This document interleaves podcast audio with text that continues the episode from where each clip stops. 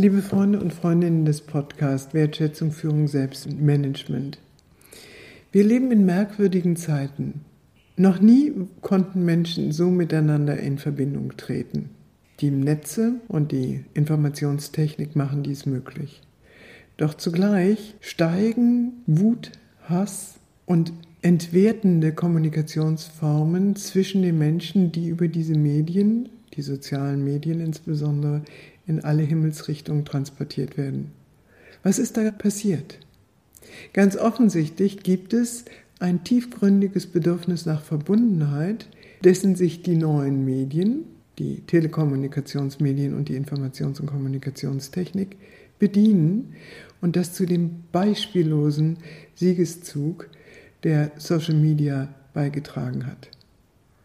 Die Menschen, wir Menschen, haben ein tiefgründiges Bedürfnis nach Verbundenheit, weil wir mit der Geburt in einen Körper geboren werden, der verletzbar ist und der letztlich alleine als Körper unterwegs ist und auch alleine sterben wird. Und der Psychoanalytiker Erich Fromm hat nicht ohne Grund darauf verwiesen, dass es das tiefste, grundlegendste Bedürfnis von Menschen ist, sich verbunden zu fühlen mit anderen. Wir haben auch das Bedürfnis nach Potenzialentfaltung, aber Potenzialentfaltung ohne Verbundenheit geht gar nicht. Sodass diese neuen Medien tatsächlich uns Wege der Verbundenheit eröffnen, die wir in dieser Weise vorher nicht hatten.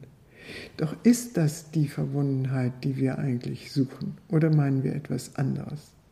Meinen wir eine Verbundenheit, die sich im gemeinsamen, wie man so schön sagt, Wahrnehmungsraum vollzieht, im multimodalen, sich wechselseitig wahrnehmen, sehen, hören, fühlen, riechen, schmecken? Oder wollen wir im Grunde genommen die Distanz, weil wir Angst vor Nähe haben?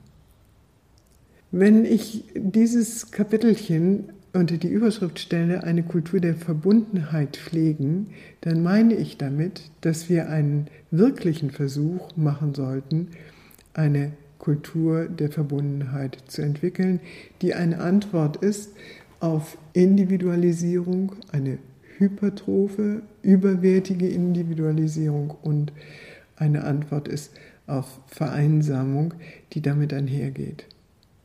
Diese Bestandsaufnahme der Individualisierung und Vereinsamung gilt, wie wir wahrscheinlich wissen, nicht für alle Länder, aber sie gilt ganz besonders für unsere westlichen Industriegesellschaften.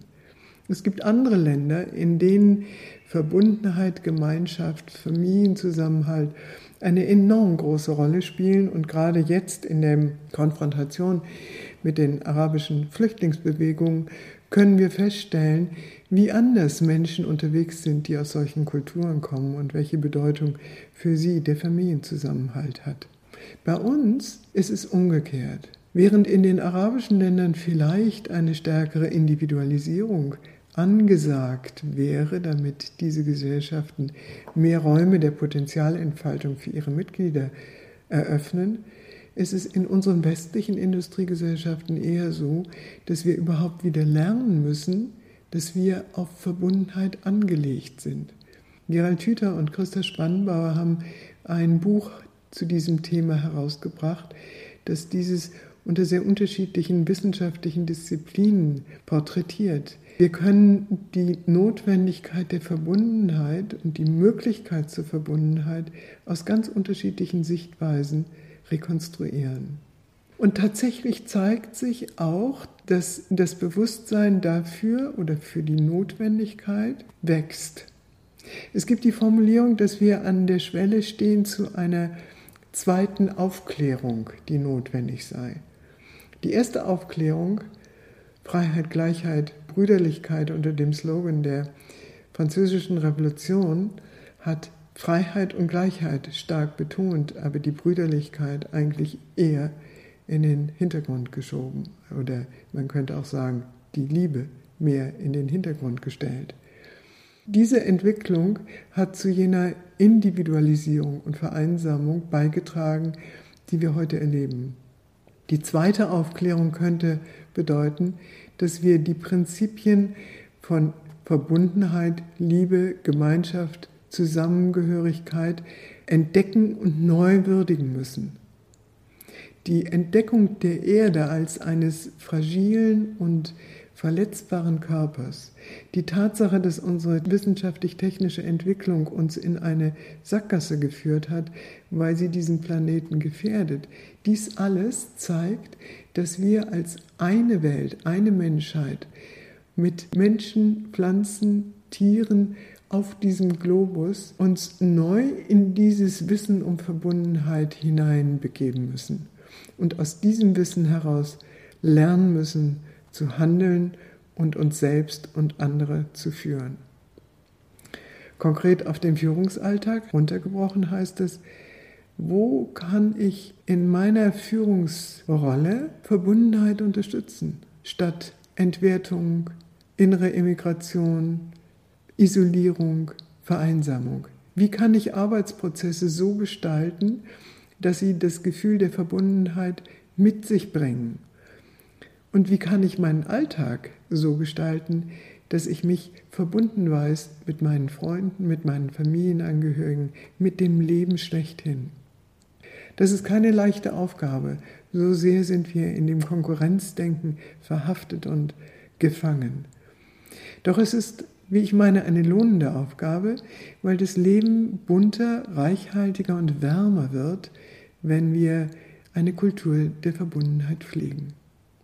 Meine Anregung an Sie ist also, schauen Sie einmal, wie gehe ich mit mir in meinem Alltag, in meinem Berufsleben um? Bin ich als Mensch unterwegs, der Verbundenheit mit mir selbst und mit anderen unterstützt, und zwar jenseits der technischen Medien oder auch mit Hilfe der technischen Medien? Oder unterstütze ich letztlich die Tendenz in Richtung Vereinsamung und unabhängige Monade, die meint, dass sie frei von Abhängigkeiten unterwegs sein kann. Dass letzteres nicht geht, können wir mit Leichtigkeit erkennen, wenn wir einen Blick auf unser Leben werfen. Und diesen Blick, den wünsche ich Ihnen in den nächsten Wochen, bis wir uns hoffentlich wieder hier im Podcast treffen. Und wenn Sie mehr dazu wissen wollen, schauen Sie in mein kleines Büchlein Brevier zur Führungskunst, eine Ermutigung oder gehen Sie auf meine Webseite communio-führungskunst.de Communio mit C-O-M-M-U-N-I-O und Führungskunst mit UE. Und so sage ich Ihnen auf Wiederhören. Bis bald.